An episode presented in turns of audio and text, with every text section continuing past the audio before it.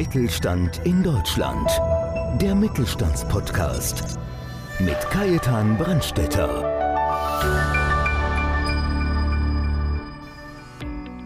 Stefan Grünzner ist Geschäftsführer der Infinite.cx GmbH und Experte für gelungenen Kundenservice durch Customer Experience und Kundenzentrierung. Im heutigen Gespräch spricht er über die zahlreichen Herausforderungen, die die Digitalisierung besonders für den Mittelstand mit sich bringt, aber auch welche Vorteile sich daraus ergeben.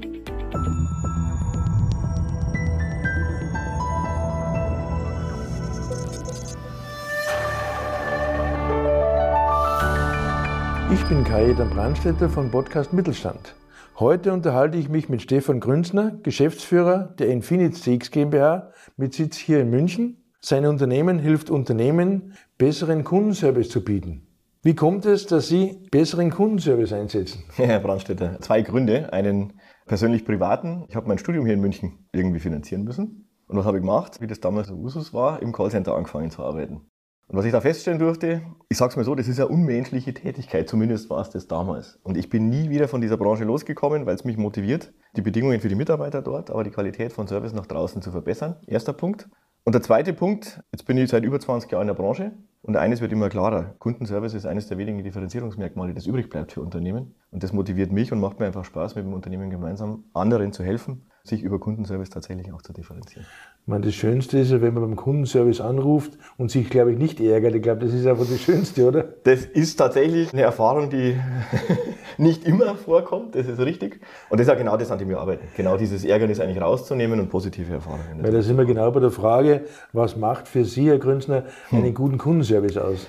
Ja gut, das kann man auch wieder mehrschichtig sehen. Die Basis ist erstmal, dass ich überhaupt erreichbar bin. So dumm das manchmal klingen mag, aber es ist tatsächlich so. Wenn ich über Service rede und über Kundenservice als Unternehmen, dann muss ich erreichbar sein. Und idealerweise über den Kanal, den sich mein Kunde auch wünscht. Das ist die Basis. Und heute, wenn wir reinschauen und sagen, wo steht denn der Markt, dann sind es eigentlich drei Komponenten. Ja, guter Kundenservice sollte möglichst persönlich sein. Wenn Sie anrufen, Herr Brandstätter, ist es schön, dass Sie das Gefühl haben, derjenige weiß, wer Sie sind und geht auf Ihre Situation ein. Erster Punkt. Zweiter Punkt, möglichst einfach. Ja, wenn ihr ein Problem habt, dann möchte ich, dass das gelöst wird und nicht den Buchbinder Wanninger haben, einmal durch ein Unternehmen, also Einfachheit. Mhm. Und das Dritte, was dahinter steckt dann noch, tatsächlich ist Geschwindigkeit. Das wird gerade in den jüngeren Generationen immer wichtiger, halt schnell zu reagieren, nicht lange in der Warteschleife zu hängen, lang suchen zu müssen nach Informationen im Kundenservice, sondern wirklich schnell auf den Punkt zu kommen, der mich gerade interessiert. Und das sind so die, im Überblick die Komponenten, die guten Kundenservice ausmachen. Ja, ich denke auch, ich sehe das aus meiner früheren Tätigkeit. Wenn ich sehe, ich habe es auch immer meinen Ladenbesitzern oder meinen Großhändlern immer gesagt, früher muss man ins Auto steigen und halt einfach fünf oder zehn Kilometer zum Mitbewerber fahren. Heute bist du einen Mausklick weiter weg. Das ist der Punkt, um den es geht in der Differenzierung. Wenn ich nicht das liefere, was der Kunde sich wünscht, wie Sie es sagen, dann google ich und habe den nächsten. Dann schaue ich rein und habe den Wettbewerber an der Hand. Und ja. deswegen, wie gesagt, persönlich, schnell, einfach. Sonst habe ich tatsächlich im Kundenservice heute schon und morgen definitiv ein dickes Problem. Wie hilft jetzt die Infinite CX anderen Unternehmen, genau an dem Punkt besser zu werden? Zunächst mal sind wir ein Technologieanbieter. Ja? Schnelligkeit, Personalisierung, das klingt ja alles immer so einfach, aber wenn ich dann über eine Serviceorganisation dahinter rede, dann ist das ja eine Serviceproduktion, wenn man so will. Ja? Und natürlich ist es für unsere Kunden, mit denen wir arbeiten, gar nicht so leicht zu identifizieren, welche Technologie ist jetzt für mich, für den Anwendungsfall gerade wirklich relevant und bringt mir tatsächlich auch einen Mehrwert in meiner Serviceorganisation. Welchen potenziellen Anwendungsfall bringe denn wirklich Technologie unterstützt, schneller, einfacher, besser, tatsächlich auch im Kundenservice umgesetzt. Und unsere Rolle ist eigentlich, unsere Kunden da beratend auch an die, Hand zu nehmen und durch diese Komplexität der Technologie im Markt erstmal durchzuführen. Und im nächsten Schritt, und das ist der Unterschied zum klassischen Berater, und da bin ich stolz drauf, nicht nur zu sagen, so, das ist jetzt das Konzept, viel Spaß bei der Umsetzung, sondern wir setzen die Technologien, die der Kunde dann braucht, auch für unsere Auftraggeber um, optimieren die weiter und betreiben die weiter. Also wirklich vom ersten Konzept, von der Beratung bis zur Umsetzung hinten raus stehen wir an der Seite unserer Kunden. Immer mit dem Ziel, die Kundenerfahrung, der Kundenservice, der Kundendienst für die Endkunden unserer Auftraggeber ist wieder ein Stück besser gemacht, ein Stück digitaler, ein Stück Technologie unterstützter. Herr Grünzler, ich durfte mich ja mit Ihnen und mit Herrn Nörtemann letztes Mal unterhalten, auch wo wir über das Thema gesprochen haben, Kundenservice. Und wenn ich den Begriff gehobener Mittelstand verwenden darf, mhm. warum steht der Ihrer Meinung schlechter da, als er eigentlich sollte? Ja, die erste Frage ist natürlich gemein, wenn man sagt, der steht schlechter da. Das ist ja. also ohne Boden drunter. Ja. Wenn ich das sage, oder der Kollege Nörtemann das auch sagt, ja. oder wir als Unternehmen, dann kommen wir natürlich aus einer Historie, die da heißt, wir haben Kundenservice über die letzten 30 Jahre für die ganz Großen gebaut. Und da waren das sehr aufwendige, kostenintensive Prozesse und Projekte.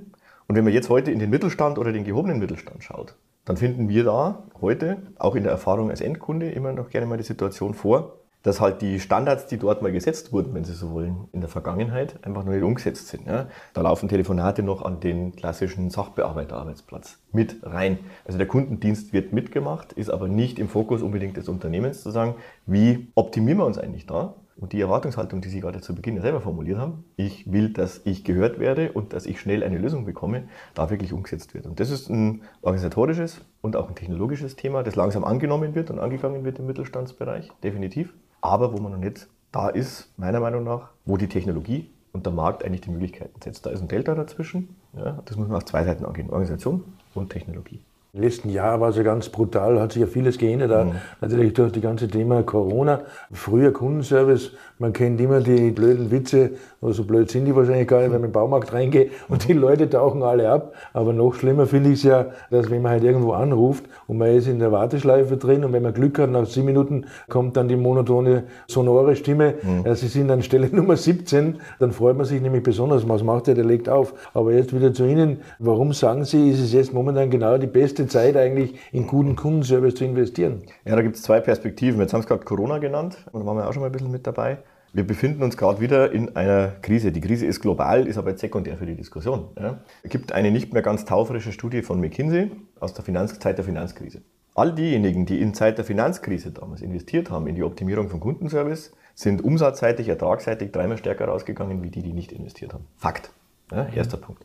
Zweiter Punkt, in vielen Bereichen, ich möchte jetzt nicht den Zuhörern des Podcasts zu nahe treten, aber in vielen Bereichen ist es so, dass Produkte halt immer austauschbarer werden. Immer mehr sich angleichen. Ja, schönes Beispiel, Fernseher. Wenn Sie heute beim Saturn oder Mediamarkt reingehen, darf man Marken hier nennen, ja, reingehen und sich einen Fernseher aussuchen wollen, dann ist es fast schon egal, ob Sie Samsung, LG oder sonst irgendwas wählen. Das ist identisch. Die einzige Differenzierung, die Ihnen heute noch bleibt, ist Kundenservice. Und wenn Sie dann das Erlebnis haben, Sie rufen irgendwo an und warten, wie Sie es gesagt haben, 10 Minuten, hören dann, ich bin an Platz 17 und, das ist die Krönung, dann noch dazu, Ihr Anruf ist uns wichtig. Dann stimmt irgendwas nicht. Dann stimmt irgendwas nicht. Und genau an der Stelle muss man ansetzen und investieren und sagen, muss denn wirklich jeder Kontakt, der da stattfindet, Mensch zu Mensch sein? Oder wäre es vielleicht sinnvoller, technologisch gestützt, da nochmal anders darauf zu schauen? Ja, Herr Grünzen, Sie haben ja ganz was Wichtiges angesprochen. Die Produkte werden immer vergleichbarer. Mhm. Und vor allem, wenn ich dann einfach sage, erst einmal im Internet, ich kann ja die Produkte nebeneinander mhm. stellen, dann sehe ich genau, und unten steht überall komischerweise 795 Euro oder wie auch immer. 699,99, ähm, genau. Ja. Und es kommt ja dann der Punkt, das habe ich ja aus meiner Tätigkeit immer gerne als Backup-Folie gehabt, wo man dann gesagt haben, Kunden, die du über den Preis gewinnst, wirst du auch über den Preis verlieren. Richtig. Da kommt jetzt genau der Punkt, wo man sagt, ich muss mich differenzieren. Und ich glaube, das Schönste ist eigentlich, einen Kunden zu binden durch einen guten Service danach. Mhm. Ja, absolut. Kann ich nur bestätigen. Das sind auch Themen, an denen wir gerade arbeiten, mit unseren bestehenden Kunden, aber auch nach vorne, die Komponente einmal messbar zu kriegen. Ja? Weil das ist immer leicht gesagt. Ja, ja, logisch. Ja, gibt ja doch die anderen Beispiele. Einen Neukunden zu gewinnen ist siebenfach teurer als einen Bestandskunden zu halten. Genau, ja. Da ist viel dran. Ja, und wie halte ich jemanden? Ja, wie spare ich mir die Investition in die Neukundengewinnung oder die Neuakquise genau über den Bereich, dass ich sage, naja, ich warte halt nicht fünf Minuten in der Warteschleife. Ich habe ein digitales Angebot, wo ich halt schnell und einfach tatsächlich meine Fragen gelöst bekomme. Das steckt da definitiv dahinter, kann ich Ihnen nur zustimmen. Herr Grünzner, seit 13. März, glaube ich, war das. Mhm. Sowas war der, der, große Vorhang, der runtergegangen ist damals. Ist ja die Digitalisierung in aller Munde und der ja. Letzte hat es irgendwo kapiert, er muss was tun. Und wo liegen jetzt nach Ihrer Meinung nach die konkreten Potenziale, genau jetzt in dieser Zeit zu investieren im Kundenservice? Im Kundenservice, naja, das eine ist, was passiert ist, als der große Vorhang gefallen ist, wie Sie so schön gesagt haben. Die erste große Welle, die wir gesehen haben, war, mhm. wie bringe ich die Mitarbeiter aus dem Büro nach Hause? Also wie schaffe ich es, den Kunden, der auch zu Hause sitzt, ja. mit dem Mitarbeiter, der plötzlich auch im Homeoffice zu sitzt, zu verknüpfen? Ja. Das ist Digitalisierung. Ja. ja. das war in der Vergangenheit oder das ist nach wie vor für viele Unternehmen eine Herausforderung, zu sagen, wie kriege ich das sicher auch hin, in der guten Qualität, erstmal die Verbindung herzustellen. Mhm. Das ist ganz platt, 13. März, Vorhang Corona. Was aber dazu kommt, was steckt denn da jetzt eigentlich dann für den Kundenservice im Bereich Automatisierung und Digitalisierung? Das ist unabhängig von Corona.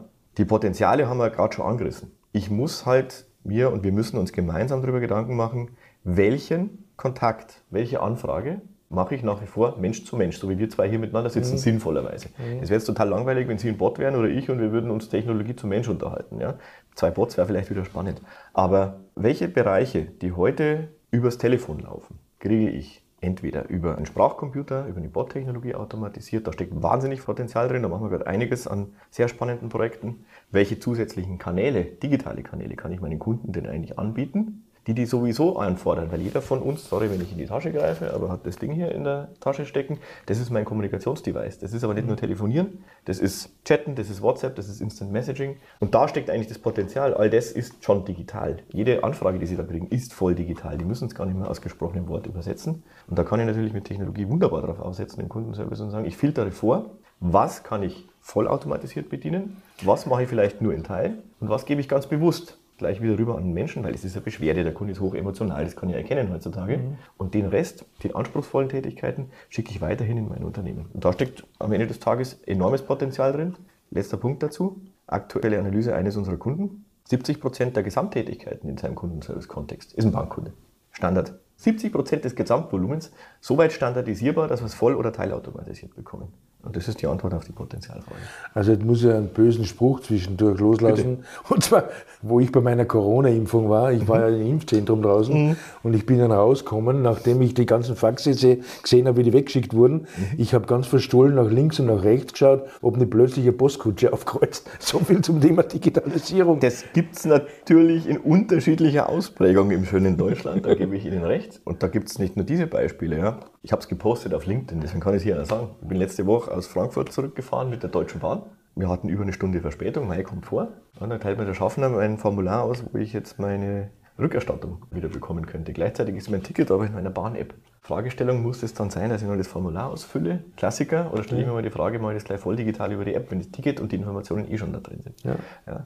Das ist leicht gesagt, es ist, muss ich auch sagen, das ist leicht gesagt und leicht gemeckert, ja. aber natürlich schon aufwendig in der Umsetzung. Ja, logisch. Ich meine, darum sage ich, ich schicke es immer voraus, einen bösen Spruch, aber das hat wirklich, das ist in der heutigen Zeit, passieren einfach Dinge, wo man sagt, gerade für Unternehmerinnen und Unternehmer ist es einfach schwierig, da halt auch den richtigen Weg zu finden. Genau. Wenn wir da zu unserem Thema zurückfinden, weil wir wollen ja den Unternehmerinnen und Unternehmern mhm. ja helfen draußen, welche Risiko oder wesentliche Risiken, muss man dazu sagen, gilt es hier einfach zu vermeiden? Ja, da gibt es natürlich einige Themen, die man rausgreifen kann. Ja, ich möchte nicht den Eindruck erwecken, dass Digitalisierung an sich und Optimierung im Kundenservice ein riskantes Geschäft ist. Das ist eine Notwendigkeit. Ich glaube, es ist viel riskanter, nichts zu tun. Fangen wir mal so mit an. Ja. Aber wenn Sie nach Risiken fragen, dann geht es ja darum, welche Erfahrungen haben wir schon gemacht in Kundenprojekten. Ja, was sollte man tunlichst vermeiden? Ein Punkt definitiv, wenn man in Richtung der Digitalisierung sich bewegt, nicht nur auf Technologie zu schauen und zu sagen, super, jetzt habe ich ein tolles neues Feature. Jetzt gehen wir alle auf WhatsApp und machen die Rechnungsrückfragen unserer Kunden nur noch vollautomatisiert über WhatsApp. Nein, der Weg ist andersrum. Welche Kunden habe ich gerade? Welchen Anspruch haben die an mein Unternehmen? Das ist ein Risiko, das wird aus meiner Sicht häufig unterschätzt, sich erst einmal die Frage zu stellen, den Spiegel vorzuhalten, wo stehen meine Kunden heute? Was wollen die wirklich von mir und was vielleicht noch nicht? Also überfordere ich die Kunden da draußen mit zu viel Technologie. Erster Punkt. Zweiter Punkt, was wir ganz oft sehen, das ist aber so ein bisschen so ein deutsches Phänomen, finde ich. Ich nenne das gern German Overengineering wir bauen gleich die Volllösung, die Vollausbaustufe. Ja, also wenn wir es jetzt schon machen, dann machen wir es richtig. 100% der Kanal, der Kanal, der Kanal, folgende KI, alles fertig designt. Das funktioniert so nicht. Ja, da steckt viel Risiko drin, dass man dann wirklich auch Geld versenkt. Ich sage es ganz bewusst so. Andersrum, kleine Schritte, klein anfangen, ist der richtige Weg, um Risiken auch einschätzbar zu halten und gegensteuern zu können, wenn ich die ersten Schritte in Richtung Kundenservice, Optimierung und Automatisierung gehe. Mhm. Ja, wenn ich da zu sehr technologiegläubig bin, und das klingt verrückt, gell, weil wir Technologieanbieter sind, ja. aber es ist so, dann laufe ich Gefahr, zu viel an der falschen Stelle zu investieren und dann nicht mehr gegensteuern zu können. Da würde ich tatsächlich mahnen, den Finger erheben und sagen, immer langsam starten, kleine Schritte zu gehen. Und ein letzter Punkt, der ist nicht wirklich technologisch bedingt, aber das ist halt Erfahrung aus der Praxis. Wenn ich mich in kleinen Schritten voran bewege, dann bietet mir ja heute erst der Markt durch Cloud-Technologien die Möglichkeiten zu sagen, ich probiere das mal aus, ich nehme da mal was mit dazu. Das ist positiv. Auf der anderen Seite muss ich mich immer damit auseinandersetzen, welche Daten schiebe ich da hoch in die Cloud? Bin ich noch rechtssicher unterwegs? Mhm. DSGVO, Schrems 2 sind solche Stichworte. Das sind Risiken, die da einfach in solchen Projekten mit drinstecken, die uns selber Kopfschmerzen zerbrechen als Dienstleister. Ja, wir setzen uns damit tagtäglich auseinander, die aber auch Kunden natürlich immer dem Schirm haben müssen. Bin ich da noch drittsicher, rechtssicher tatsächlich mhm. unterwegs? Weil da ist natürlich inzwischen eine empfindliche sind empfindliche Penalisierungen seitens der Legislative natürlich auch dahinter, die man mit berücksichtigen muss. Das muss man im Überflug. Also Kunden verstehen und sehen, ja, ist wichtig, das nicht ausblenden, Technologie nicht überhöhen und zu komplex machen zum Start. Das ist sonst echt ein Risiko. Und das dritte ist tatsächlich nach wie vor meiner Meinung nach den Datenschutz nicht lassen, vor lauter Motivation da was Gutes zu tun. Ja, ich glaube, das ist auch ein Thema gerade für unsere Unternehmerinnen und Unternehmer. Man sieht ja dann die wirklich günstigen Schnäppchenangebote. Ich habe selber erst vor kurzem ein CRM-System gesucht mhm. und da gibt es super tolle Angebote.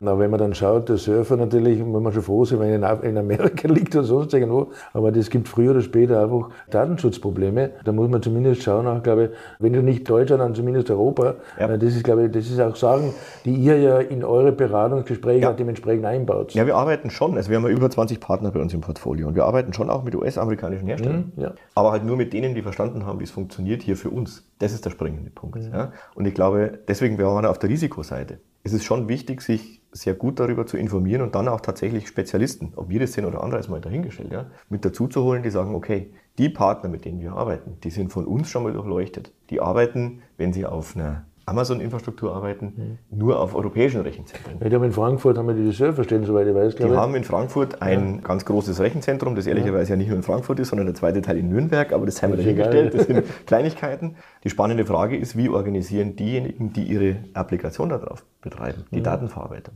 Und wie stellen die sicher, dass die Daten da auch wirklich bleiben und nicht woanders hin repliziert werden? Und wie stellen die sicher, dass die Daten auch in einem Supportfall das europäische Festland halt nicht verlassen. Mhm. Das sind so Themen, mit denen setzen wir uns tagtäglich auseinander, die es mit zu betrachten gilt. Ja. Ja, wir haben jetzt schon sehr viel geredet, Herr Grünzen, über das Thema, wie fange ich an. Also am besten mhm. einfach mal klein, Schritt für Schritt, mhm. wie im richtigen Leben. Wie sagt man schön, der größte Lauf beginnt mit dem ersten Schritt. Und ich meine, wenn ich, wenn ich zum Golfen gehe, dann fange ich auch mit 54 an und nicht gleich mit, mit einstellig. Das ist einfach so, man muss halt langsam herantasten. herantasten genau. Und ihr helft auch dabei. Also ihr habt auch für kleinere und mittlere Unternehmen ja. auch Lösungen, die hier auch passen, oder? Inzwischen ja. Also so muss man es echt formulieren. Inzwischen ja. Also was wir, verzeihen Sie mir den Vergleich, wenn ich auf mein Unternehmen oder unser Unternehmen schaue und die Expertise, die wir haben, wir, machen ja seit über 30 Jahren Projekte in dem Bereich. Ja. Seit über 30 Jahren. Jetzt mögen wir die Zuschauer den Vergleich verzeihen, aber wenn man über große Projekte redet, die wir in der Vergangenheit gemacht haben, mhm. dann ist es so ein bisschen wie Formel 1. Mhm. Und die Formel 1-Technologie geht jetzt in die Serie runter, ja, also in die ja. Serienproduktion. Und was ermöglicht das? Das ist nicht unbedingt unsere intellektuelle Leistung als Dienstleister, sondern das ist die Veränderung im Markt. Dadurch, dass Technologie in die Cloud geht, habe ich jetzt auch bereits bei kleineren Installationen, bei kleineren Systemen die Möglichkeit, die halt kommerziell attraktiv wirklich zu betreiben. Hätten wir vor zehn Jahren drüber gesprochen, das, was wir in großen Installationen in den Markt gesetzt haben, vielleicht für 50 Arbeitsplätze Kundenservice-Einheit zu bauen, hätte jeder gesagt, na, kann ich nicht bezahlen. Heute können sie es bezahlen. Heute können sie es bezahlen, weil sie eben nicht mehr selber aufbauen, sondern standardisierte Infrastruktur aus der Cloud nutzen. Und deswegen, Frage war ja vorher, warum jetzt? Weil jetzt haben sie die Möglichkeit tatsächlich auf Formel 1 Technologie, wenn sie so wollen, zum Serienpreis zuzugreifen. Das hat sich massiv geändert in den letzten Jahren. Ja, was ja auch immer ganz wichtig ist, ist ja auch das Thema, was will der Kunde eigentlich? Mhm. Es gibt ja den berühmten Vergleich mit Wurm, Fisch und Angler. Mhm. Wenn ein Unternehmer sagt, okay, ich fange an, wie kommt eigentlich ein Unternehmen dran? Was wollen eigentlich meine Kunden? Was mhm. brauchen die? Was wollen die wirklich? Ja, das ist eine spannende Frage und gleichzeitig eine schmerzhafte. Wir haben 2019 eine kleine Firma akquiriert, die nennt sich Future Lab. Und das haben wir sehr bewusst getan. Ja, warum? Die haben nur, nur, in Anführungszeichen, muss ich aufpassen, der Kollege, der die Firma mit aufgebaut hat, wird jetzt gleich beleidigt, ja, nur eine Perspektive.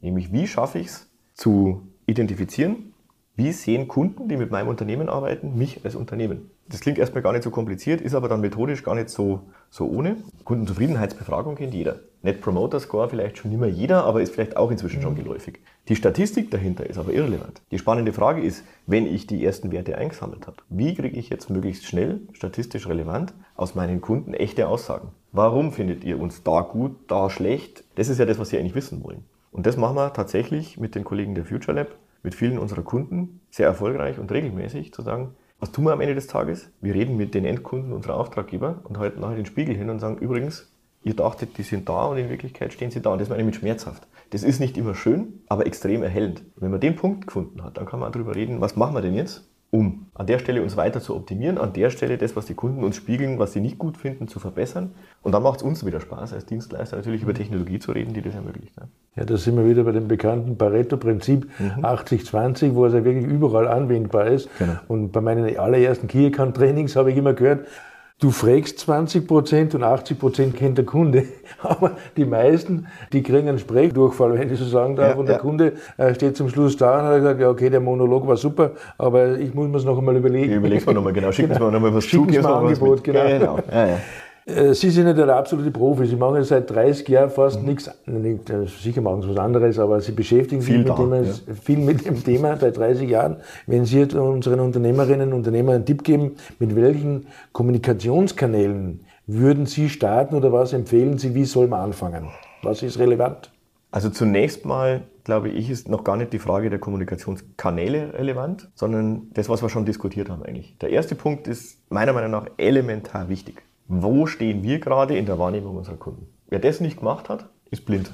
Das ist meine feste Überzeugung. Der rennt blind Projekte und wundert sich nachher, warum nicht das rauskommt, was man sich gewünscht hatte. Wenn ich die Übung gemacht habe, dann wird es interessant. Weil dann gibt es nicht die eine Lösung oder die eine Strategie, die man verfolgt, sondern dann wird es wirklich sehr unternehmensspezifisch, meiner Meinung nach. Wenn ich weiß, wo die Kunden stehen, ja, dann kann ich nachher draufschauen und kann sagen, ah, okay, bei uns in der Kundenklientel ist es so, dass tatsächlich 40 Prozent heute schon sagen, ich würde eigentlich gerne über einen Kanal wie WhatsApp mit euch kommunizieren. Habt ihr aber nicht. Dann geht's los. Ja, wie machen wir das? Lohnt sich das für uns? Kriegen wir die Informationen, die die Kunden sich da eigentlich wünschen? Rechtssicher, sind wir beim Datenschutz, auf diesen Kanal. Mit welcher Technologie machen wir das? Und dann sind sehr schnell eigentlich, die Zieldefinition ist dann leicht und die Strategiediskussion auch, weil dann entscheidet man halt einfach, was kostet mich der jeweilige Kanal, den meine Kunden von mir einfordern passt es zu den Geschäftsvorfällen, die ich habe. Dann habe ich mein Ziel definiert und dann geht es nur darum, wie setze ich es um. Der springende Punkt ist, vorne anfangen und verstehen, laufen wir wirklich in die richtige Richtung oder haben wir verstanden, was die Kunden da draußen wollen?